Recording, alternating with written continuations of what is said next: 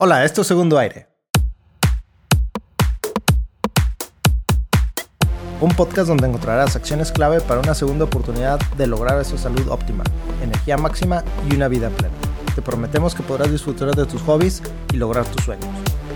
Yo soy Néstor Leal, Health Coach certificado por Paul Check. Y yo soy Arturo Singer, químico de alimentos, coach epigenético de Longevity Coach.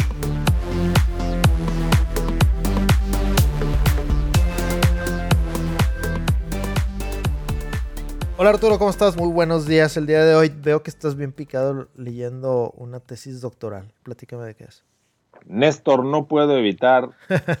sí, no lo puedo evitar. Es espectacular. Fíjate que. Eres un herdazo. La, la encontré en línea, la bajé, la imprimí, la llevé a engargolar y me encantó. Es una tesis doctoral de Pilar Sánchez Cortés Así se llama porque es de la Universidad de Isles Baleares. Em, es del Laboratorio de Investigación en Litiasis Renal, este, en el Instituto Universitario de Investigación de Ciencias de la Salud, Departamento de Química. Entonces, bueno, estoy mencionando porque de aquí, de esta tesis doctoral, quiero sacar algo de información también. Alguien Necesito que me, me pases la liga de esa tesis para agregar las notas. ¿eh? Bueno, la idea es, a mí me gustaría ya sea hacer un podcast para hablar de eh, litiasis renal y otro podcast para hablar de endurecimiento de arterias o aterosclerosis y calcificación en válvulas cardíacas, etcétera. Desde un punto de vista químico. ¿Cuál quieres hablar el día de hoy? Quiero mencionar algunas eh, características eh, del metabolismo del calcio. Y, ah, ah, nada más, permíteme, ¿qué es litiasis renal? Porque es formación de litos, formación de piedras. Ah, piedras en el riñón. Piedras en el riñón. Oye, si me la gente me ha preguntado, el otro día tuve una discusión, bueno, no discusión, fue una plática con alguien, decía que si consumía sal me iba a producir piedras en el riñón. Entonces, ahora acabas de captar completamente mi atención. Sí, fíjate que no quiero ser grosero ni quiero ofender a nadie, pero son temas que no son del manejo general de la población, son temas químicos que inclusive algunos profesionistas no conocen. Y entonces, pues vale la pena comentarlos para profundizar en el, en el conocimiento del tema y evitar los, eh, los paradigmas y las mentiras y las creencias y tanto mito que existe alrededor del tema. Pues adelante porque hay mucha desinformación y necesitamos informarnos. Hasta yo necesito saber de lo que me vas a platicar el día de hoy. Fíjate, en el metabolismo del calcio intervienen básicamente tres hormonas. Una es la paratormona, otra es la calcitonina y otra es la vitamina D. La vitamina D, hemos platicado, se hace en el cuerpo a través del colesterol ingerido que produce el hígado o también este, se puede ingerir en las grasas de origen animal. La cosa es que la forma activa de la vitamina D es el 1,25 uh, dihidroxicolecalciferol el 25-hidroxicolecalciferol es una forma inactiva, pero nos sirve en sangre para medir los niveles. Resulta que hay un concepto que se llama homeostasis, que se podría manejar como un equilibrio o un balance.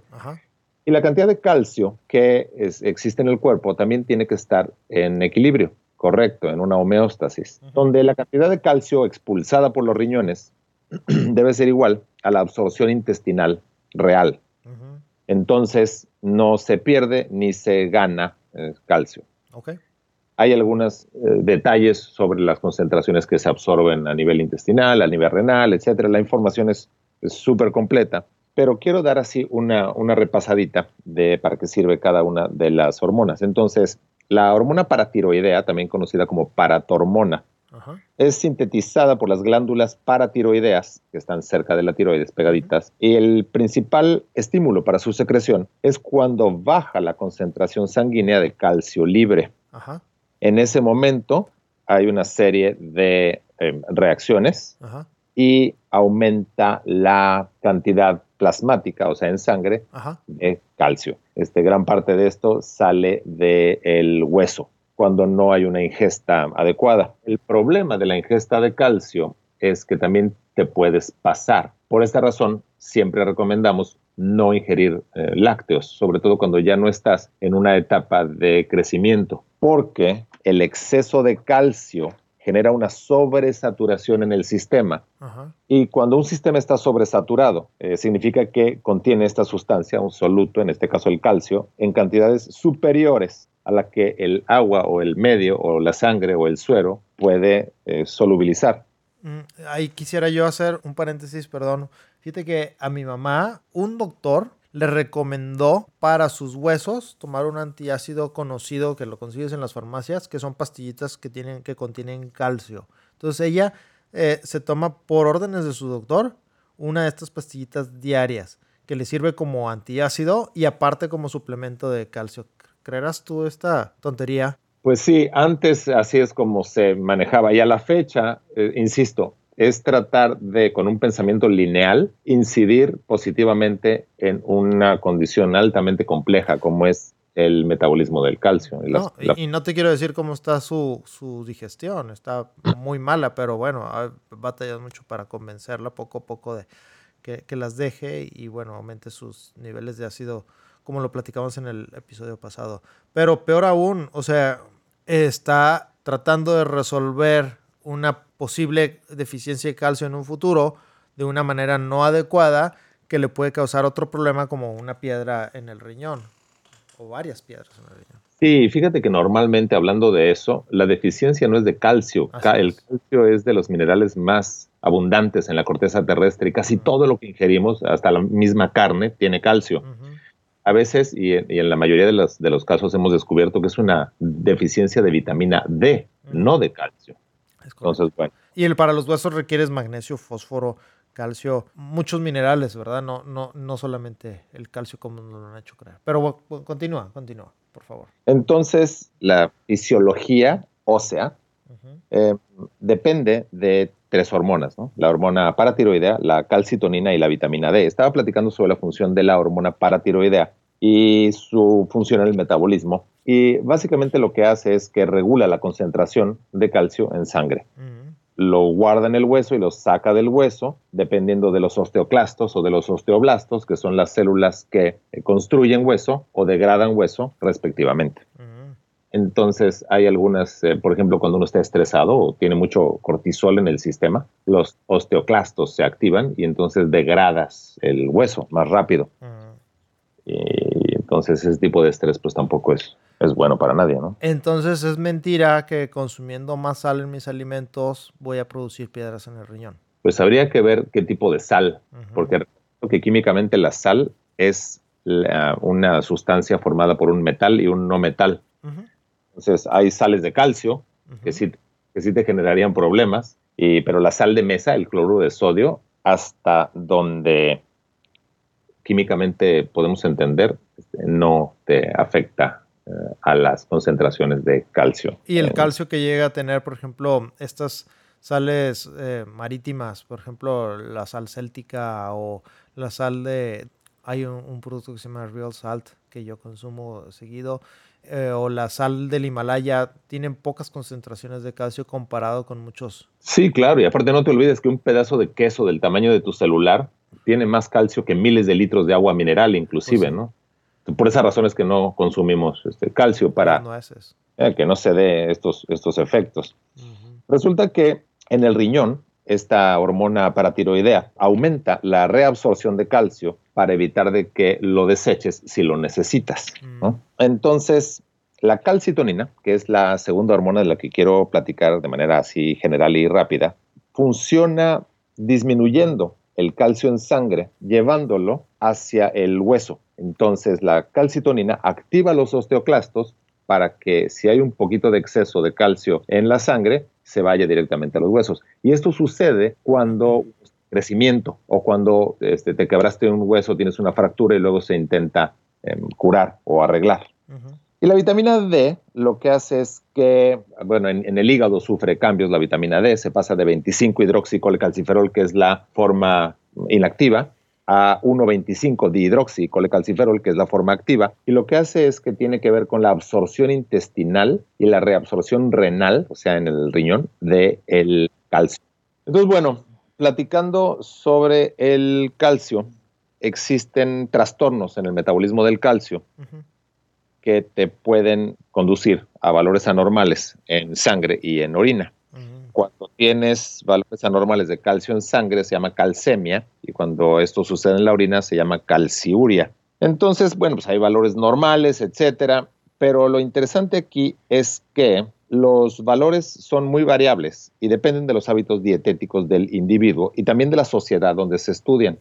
Entonces, cuando hay un aumento de calcio en sangre que se llama hipercalciuria, esta se clasifica en dos tipos, la dietética, o sea, porque te la pasas comiendo queso, por ejemplo, o la idiopática, cuando hay algún trastorno en el metabolismo y es donde se revisan las hormonas que acabamos de platicar. Mm.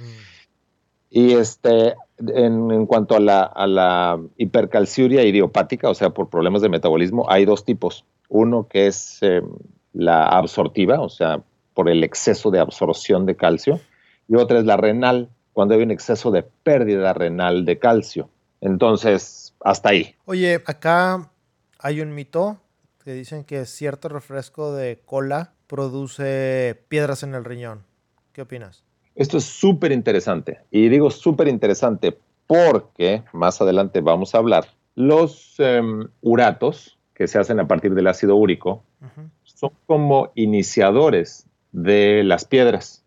Y el azúcar y sobre todo el jarabe de alta fructosa de los refrescos aumentan el ácido úrico en sangre, lo cual puede generar alta concentración de uratos y el inicio, ser el inicio de las piedras en los riñones. Entonces, lo que podría a primera escucharse como si fuera un mito, eh, no es mito, es real, eh, tiene una, una explicación Pero entonces es un precursor, no significa que las cause.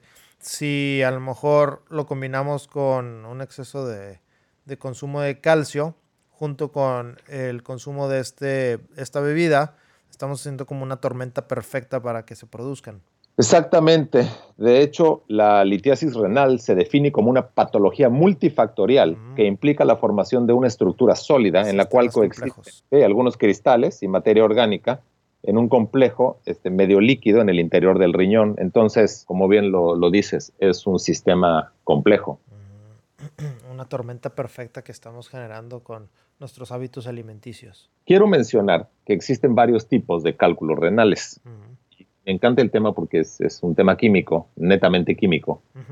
63.1%, según esta tesis doctoral, 63.1% de los cálculos renales son oxalato de calcio. Y luego 11.2% son eh, mixtos entre oxalatos y otros cristales. De fosfato son casi 12%. Y de ácido úrico es 8.2%. Y los demás cistina y otras este, sustancias es 1%, etcétera, ¿no? Ok, entonces no todos son de calcio, hay unos que son de son uratos y otros son fosfatos. Les llamamos piedras, ¿verdad? Pero en realidad son cristales. Fíjate, te voy a platicar sobre cada uno de ellos. Hay unos cálculos que se hacen de oxalato cálcico, que es el, 63 a 70% del, del, total de los cálculos renales. Hay otros que son de oxalato cálcico monohidratado, donde, bueno, hay una subdivisión, etcétera. Y los cristales se han estudiado mucho, sobre todo cuando se pueden recuperar de las cirugías, y entonces se estudia la estructura y hay varias partes del cálculo. Hay una parte que se llama este corazón y hay otra parte que es la parte externa que le llaman capa periférica y una parte intermedia. Entonces, no quiero entrar en esos detalles, pero lo que sí es que si ya arrojaste un cálculo, es importantísimo revisar de qué es para adecuar tu dieta o para rastrear el por qué se te generaron. Por eso es que no hay que nada más bajarle, sino si arrojas un calculito, estás de suerte, lo llevas y lo analizas a un laboratorio. ¿Hay estadísticas ahí de los tamaños? Porque la gente dice que duele muchísimo cuando los arroja por la orina. Sí, claro. Bueno, aquí eh, químicamente continúo está el oxalato cálcico dihidratado. Este se da cuando la orina tiene pH superior a 6.0. Por eso es que la vitamina C u otras cosas que acidifiquen la orina evita que estos cálculos eh, termodinámicamente se formen, porque hay, factores cinéticos de las, de las energías de, los, de los cristales de las sustancias que forman los cristales que hay que tener en cuenta para evitar, ¿no? Oye, ¿las cetonas podrían ayudar a disolver los cálculos? Yo creo que sí, yo creo que las cetonas es una muy buena, muy buena idea porque te acidifican la orina y entonces, en teoría, podrían a lo mejor evitar a que proliferen, a que aumente el, tamaño, ¿no? Sí, estoy pensando, fíjate que hace dos días me tocó descalcificar mi máquina de café. y precisamente utilicé eh, vinagre. Eh, este, o sea, un medio ácido para, para precisamente destruir el calcio. Entonces, pues a lo mejor podemos hacer algo similar con nuestro cuerpo, ¿no? Una dieta cetógena podría ayudar. Sí, hay otros tipos de, cálculos que son de oxalato cálcico dihidratado eh, o hidroxiapatita. Em, e insisto, estos se dan también cuando el pH de la orina es superior a, a 6. Y también cuando se cambia la dieta, se cambia el pH. Entonces, cuando te dicen que la dieta alcalina y bla, bla, bla, bueno, si tu orina es alcalina, estas sales van a precipitar y te van a generar cálculos. Hay otros cálculos que son los de fosfato que mencionabas hace rato. Y hay varios de fosfato. Está la hidroxiapatita, está la brushita, la estruvita.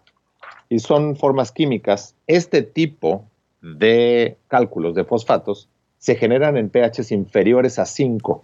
Mm. Entonces, si te das cuenta aquí, es súper importante el que el pH de la orina sea entre 5 y 6, porque por debajo de 5 se dan algunos, eh, formación de, algunos cristales y por encima de 6 se dan la formación de otros cristales. Con todo lo que estás diciendo, estoy llegando a la conclusión de que también se requiere un funcionamiento, un funcionamiento óptimo de, nuestros riñones para que esto no suceda. O sea, tenemos que mantenerlos en buen estado, eh, con nuestra dieta.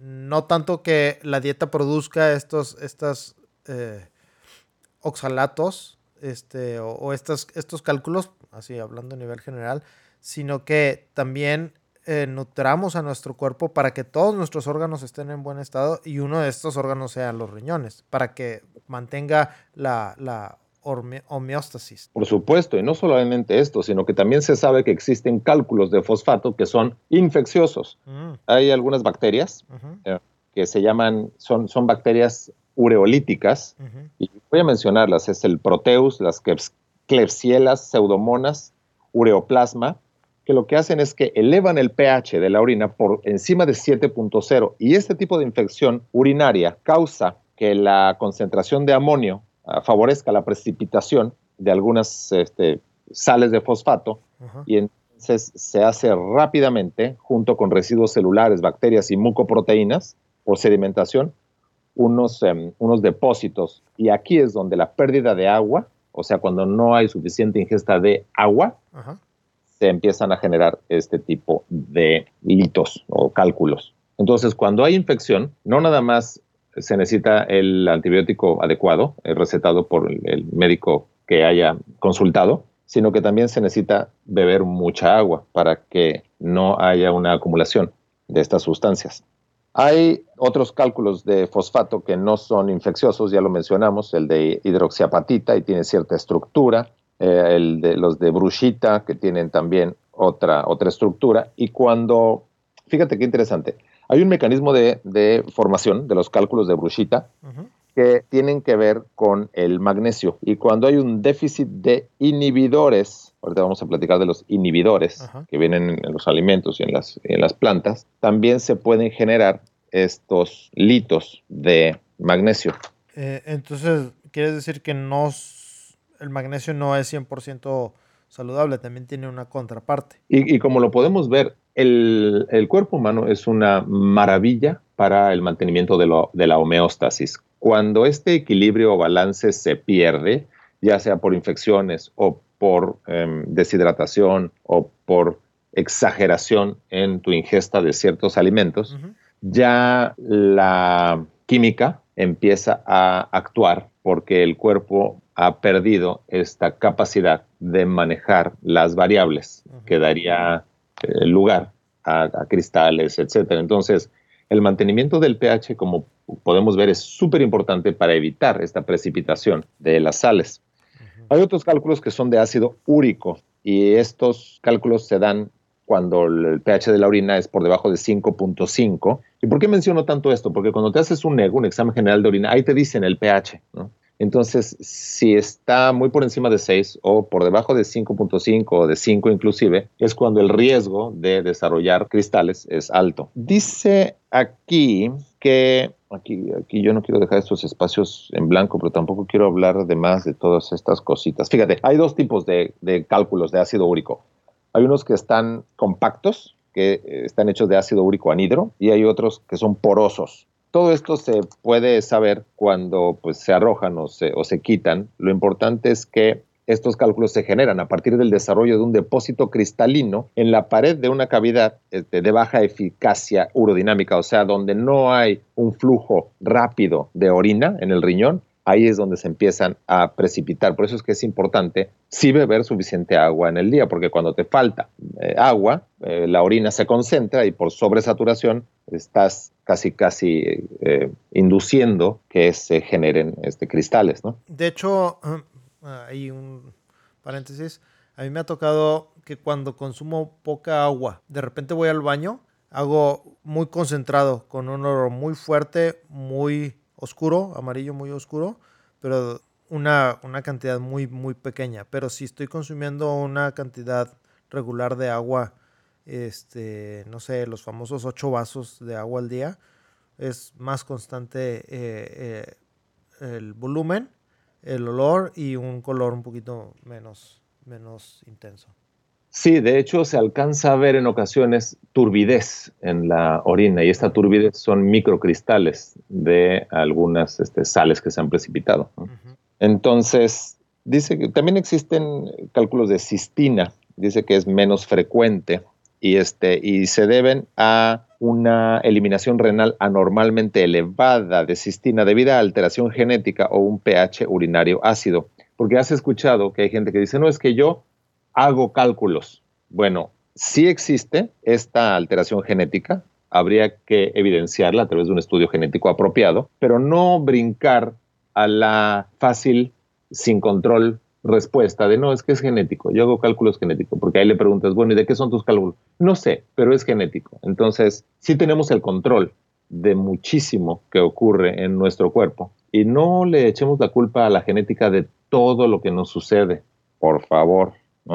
Hay otros cálculos este, poco frecuentes, pero están generados por algunos fármacos. Entonces, hay, por ejemplo, la sulfamida, sílice o glefamina, que son medicamentos y también generan cálculos en riñones. Los de, fíjate qué interesante dice aquí que los, que los cálculos de origen no farmacológico, como por ejemplo de carbonato de calcio, frecuentes en rumiantes, o sea, en animales este, pues, vegetarianos eh, o veganos o que comen pasto, herbívoros, mejor dicho. Este, animales herbívoros tienen altas, este, alto riesgo de desarrollar. Y seguramente, bueno, los de urato cálcico también los padecen estos animales. Oye, si mi agua, por ejemplo, aquí en, Monterrey, hay agua eh, de, pozo muy, muy sabrosa. Es riquísima el agua mineral, por así decirlo, de acá.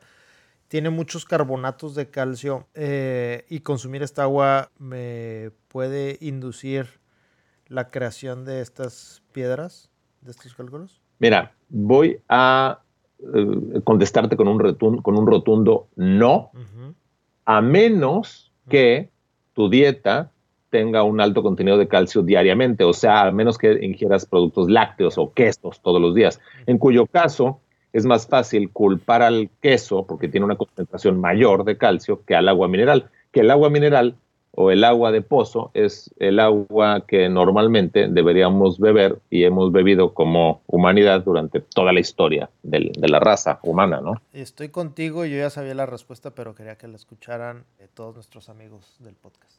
Entonces, ah, hay inhibidores de la cristalización y son los que utilizan a veces los, eh, los especialistas, los doctores, para ayudarte a ya sea este, degradar, eh, diluir o evitar la formación Entonces dicen que el, primer inhibidor biológico reconocido como tal fue el pirofosfato y a concentraciones muy bajas inhibe la precipitación en orina del oxalato cálcico. Los oxalatos te los puedes comer, este, vienen en, espinacas y en, otros este, alimentos que te dejan la lengua así como, como dañada, como muy sensible, como la piña, por ejemplo. Mm, escaldada. escaldada es la palabra, gracias. O también los oxalatos los puede generar tu intestino a, partir de los, de los carbohidratos por acción de los hongos. Entonces, por eso es que es tan importante no tener este, hongos en el intestino, que no son biodomo natural, ni normal, ni flora este, sana, y se dan cuando las bacterias que producen antibióticos o antimicóticos naturales ya no están por uso o abuso de antibióticos o comer este, conservadores, y entonces permites que el hongo que te puedes em, ingerir, que te puedes comer en cualquier frutita, como en una naranja, etcétera, este, se haga nido en tu, en tu intestino, ¿no? Entonces, también tiene que ver con eso. Otros, eh, otras moléculas que se encuentran de manera natural en la orina y que son inhibidoras es este, el magnesio y el citrato. Y hay otras que son unas moléculas más grandes, como los glicosaminoglicanos o u otras glicoproteínas también este, juegan un papel importante en la prevención de la litiasis eh, renal. Dice que el fitato, que es una sustancia de peso molecular bajo, es, una, es, una molécula chiquita que está naturalmente en fluidos fisiológicos del cuerpo, en sangre, en orina, etc., presenta capacidad inhibidora extraordinaria sobre la litiasis cálcica siendo su efecto mil veces más importante que el del citrato. Entonces, dice que en cuanto a la litiasis úrica, o sea, cuando tienes piedritas de ácido úrico, las sustancias con mayor acción inhibidora son las glicoproteínas o como los glicosaminoglicanos o las sustancias surfactantes como el ácido glicirrínico, lauril sulfato, esina, etcétera. Y en estos casos, el fitato no tiene acción inhibidora, inhibidora alguna sobre ese tipo de piedritas. Entonces, depende del tipo de piedras que formes, sería la sustancia eh, que puedas tomar para evitarlas. ¿Cómo me voy a dar cuenta qué tipo de piedras estoy? Es lo que te decía, tienes que arrojar alguna o a través de una operación, si es muy grande, ya cuando eh, extirpen alguna, mandarla a analizar si eres de las personas que genera piedras de manera frecuente. Yo creo que habría que revisar también tus hábitos, ¿no? Si estás produciendo de manera frecuente, tus hábitos alimenticios pueden estarlos generando y lo que tienes que hacer es evitar ciertos alimentos. Sí, todos estos, todos estos litos tienen, tienen como común denominador el calcio. Por eso es que insisto, en las dietas que manejamos ancestrales o tipo paleo, lo que hacemos es eh, sugerir la eliminación completa de productos lácteos, excepto el ghee o la mantequilla clarificada, que pues, no nada más no tiene las proteínas que hacen daño, sino que tampoco tienen calcio. Pura grasa. El ghee si es, si es ghee, justamente ayer platicaba con un amigo, el ghee prácticamente es la mantequilla sin las proteínas, sin la proteína de la caseína, que es como el 2%, y sin el agua. Es pura, pura grasa y con muchas vitaminas liposolubles. En este caso, las que siempre mencionas, la ADKE. Las ADKE. Hablando de inhibidores, hay sustancias que el cuerpo produce de manera natural, como el pirofosfato. Es un constituyente natural de la sangre y de la orina y ah, se genera como producto de algunas reacciones metabólicas y degrada el fosfato inorgánico a través de la acción de enzimas específicas. Entonces, esto es una de las formas en que el cuerpo solito se va arreglado se, va arreglando, y fue el primer inhibidor identificado en la orina. Entonces a veces te lo mandan cuando tienes cálculos de oxalo, oxalocálcicos, ¿no? oxalatos de calcio. El problema es que por vía oral eh, no presenta un efecto inhibidor porque es hidrolizado en el tracto gastrointestinal, o sea, este lo hace tu cuerpo ya. Otro inhibidor es el citrato, que es de los más estudiados. Y entonces, en 1826, dice aquí que Sir Astley Cooper prescribía, 1826 ya se prescribía un tratamiento a base de citrato potásico para los cálculos renales que probablemente eran de ácido úrico.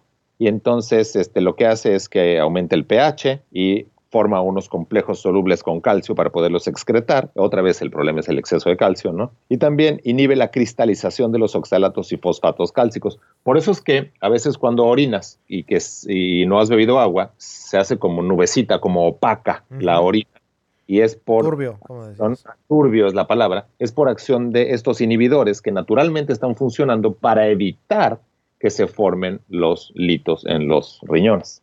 Qué cosas, ¿no? Qué, interesante episodio, ¿eh? Me tienes así con la boca... Con la, boca abierta y callado, además. Fíjate que hay otros eh, inhibidores de piedras en los riñones, por ejemplo los eh, glicosaminoglicanos, que son polisacáridos que se encuentran... Mm, hijos de la chinga. Espera un segundo. ¿Y qué te ah. ríes tú solo? Eh, me río porque estoy, estoy este, cazando al aire algunos conceptos para ser lo más sintético posible. Ajá pero aquí no los, aquí no, no, no hay tal, ¿no? Y, eh, lo que pasa es que no quiero, no quiero decir que un glicosaminoglicano son cadenas de polisacáridos constituidos por repetición de unidades idénticas de disacáridos que normalmente se encuentran unidos a una proteína como este, formando los proteinoglicanos. Eso no lo quería yo decir. Pues tengo noticias, porque ya lo dijiste. No. Bueno, la cosa es que estos glicosaminoglicanos tienen cierta capacidad preventiva en la generación de cálculos porque son sustancias antiadherentes y evitan que las partículas sólidas puedan adherirse al uroepitelio, o sea, al, tejido interno de los riñones, y se inicia el proceso de nucleación. Es como si fuera teflón, digamos, para evitar de que de los cristalitos se adhieran. Hay otras que son las glicoproteínas, que son eh, proteínas con uniones covalentes a cadenas de carbohidratos. Y tienen una capacidad inhibidora eh, en la calculogénesis oxaloacética. Se ha demostrado que mm, también presenta acción inhibidora para cristales de ácido úrico y también acción antiadherente. ¿no? Los fitatos, los fitatos vienen en las plantas y es como un antinutriente, vienen en las, en las hojas. en las que no tienen este, oxalatos, ¿no? Porque y algunas leguminosas, ¿no? También. Sí, claro, exactamente. Entonces. frijoles, lentejas, garbanzos. Ajá. Fíjate que fue hasta 1914 que un investigador llamado Anderson estableció la, estructura correcta, la estructura química correcta de una molécula de ácido fítico. Y es, un es el inositol fosfato más abundante en la naturaleza y está en las semillas, como tú bien lo, lo platicabas, de legumbres y algunos frutos secos. y el contenido, Ajá.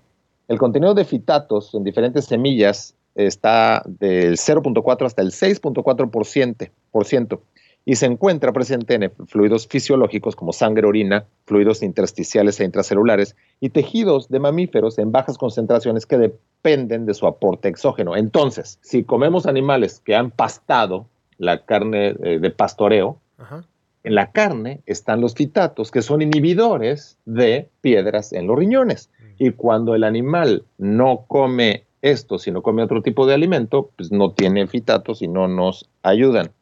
Dice que el fitato es el inhibidor más efectivo para litiasis cálcica, siendo su efecto mil veces más importante que el que presenta el citrato. Ayuda a evitar ya sea este, cálculos de oxalato cálcico o de fosfato cálcico. Entonces, se ha estudiado todo esto de manera continua desde hace más de 100 años. y... a ver Arturo, ahora sí, en palabras mundanas. Llego yo como paciente tuyo y te digo, ¿sabes qué? Tengo piedras en el riñón. ¿Cuál sería tu primera recomendación? Mi primera pregunta sería, bueno, ¿de qué son las piedras? Ya las mandé a analizar. Me haces el análisis. ¿Cuáles serían los primeros cambios de estilo de vida que me pondrías? Pues, insisto, como naturalmente el calcio forma parte de todos los cristales, pues eliminamos el exceso de calcio en la dieta. Entonces quitamos, quitamos lácteos, aumentamos la, ingesta de, fluidos, la frecuencia de micción, o sea, para orinar más seguido durante el día y evitar, hay gente que bebe muchísima agua durante la tarde noche y luego se levanta a mitad de la noche a orinar. Entonces te está ayudando para evitar la sobresaturación de las sales en el, en el riñón, pero pues te está quitando el sueño. Entonces hay que beber el agua. Sí, no. Oye, bueno, y si yo no tengo piedras en el riñón, pero las quiero evitar, ¿qué recomendarías? Pues eso, em, eliminar completamente los lácteos de la dieta, asegurarse de beber suficiente agua durante el día, revisar frecuentemente, un, hacer un estudio en la orina para revisar el pH, para descartar si hay alguna infección que pudiera generar un problema de, piedras en los riñones, también para revisar el pH, para que esté por debajo de 6 y por encima de 5.5, una cosa así, ¿no? Y eliminar los refrescos embotellados, como lo platicamos. claro. Pero eso por muchas razones, ¿no? Sí, es un punto súper importante, comer lo menos procesado este, posible y bajarle la ingesta de carbohidratos, porque cualquier azúcar se puede finalmente transformar en ácido úrico y, precipitarse en forma de uratos. Sí, porque lo que mencionabas del, refresco de cola no es solamente la composición de la receta del refresco, sino que es el jarabe de maíz la de alta fructosa, ¿no? Entonces hay muchos alimentos procesados que contienen jarabe de maíz de alta fructosa que van a ser precursores de estas piedras. Es correcto. Aparte de que es un maíz que es un organismo genéticamente modificado. Y entonces, una de las características de los organismos genéticamente modificados, sobre todo el maíz, es que proliferan bajo condiciones donde otras plantas no. Entonces, ¿qué quiero decir? Rocían los campos con, ¿cómo se llama esta sustancia? Glifosato. Este, glifosato, gracias. Este, rocían los campos con glifosato, eh, que es un quelante químico. No hay hierba que se dé bajo estas condiciones, excepto el maíz genéticamente modificado. Entonces, luego uno está consumiendo eh, rastros de glifosato, que es un quelante químico, y entonces te empiezan a faltar, tienes deficiencias de minerales debido a lo que estás comiendo. Entonces, un desastre. Oye, pues este voy a poner en las en, la información del podcast este, esta tesis que nos estás leyendo y dejamos para una segundo para un segundo episodio la otra parte que menciona la tesis, ¿no? Es endurecimiento de arterias, aterosclerosis. Pues tomemos eso para el siguiente episodio. Dejemos aquí la información para no tocar temas más complejos. Ya vimos cuáles son las recomendaciones mundanas o sea, para tener una vida terrestre saludable y feliz. y ahorita vamos a tomarnos un vasote de agua así solita. Agua mineral. agua secas. ¿eh? agua secas. agua secas. Excelente, Arturo. Pues me parece muy bien que tocamos este tema que también ya nos habían preguntado muchas personas. Este, y ojalá ayude. Ojalá Sí, ojalá y se entienda. tratamos de ser lo más prácticos y específicos posible. Sí, que también eliminen esos mitos que tenían, de, que, que platicamos al principio, de las posibles causas míticas de las piedras en el riñón. Y aquí están explicadas en una tesis doctoral perfectamente. A, nivel químico, porque finalmente eso es lo que, lo que es, ¿no? Así es. Pues muchas gracias. Gracias. Que tengas un excelente fin de semana. Igual, Gracias Javier, gracias Carlos, gracias Armor Coffee, gracias Tienda Épica por mantenernos en una pieza. Adiós. Abrazo. Amigos.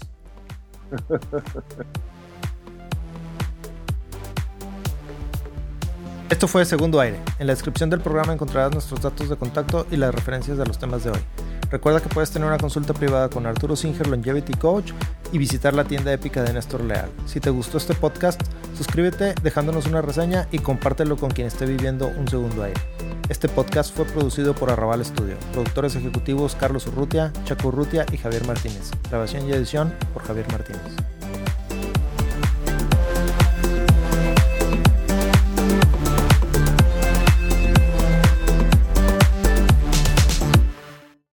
Este podcast se hace exclusivamente para propósitos de información general. Las declaraciones y opiniones expresadas en este podcast no constituyen consejos médicos. Este podcast, incluyendo Arturo Singer, Néstor Leal y los productores, se deslindan de cualquier responsabilidad por cualquier efecto adverso relacionado al uso de la información aquí contenida. Las opiniones de los invitados son propias y este podcast no promueve ni acepta responsabilidad alguna por las declaraciones de los invitados. Este podcast no hace representaciones ni da garantías de las cualificaciones o credibilidad de los invitados. Este podcast puede incluir promoción o publicidad pagadas para productos o servicios. Los individuos en este podcast pueden tener un interés económico directo o indirecto en los productos y servicios referenciados en el podcast. Si cree que tiene un problema médico, un médico autorizado.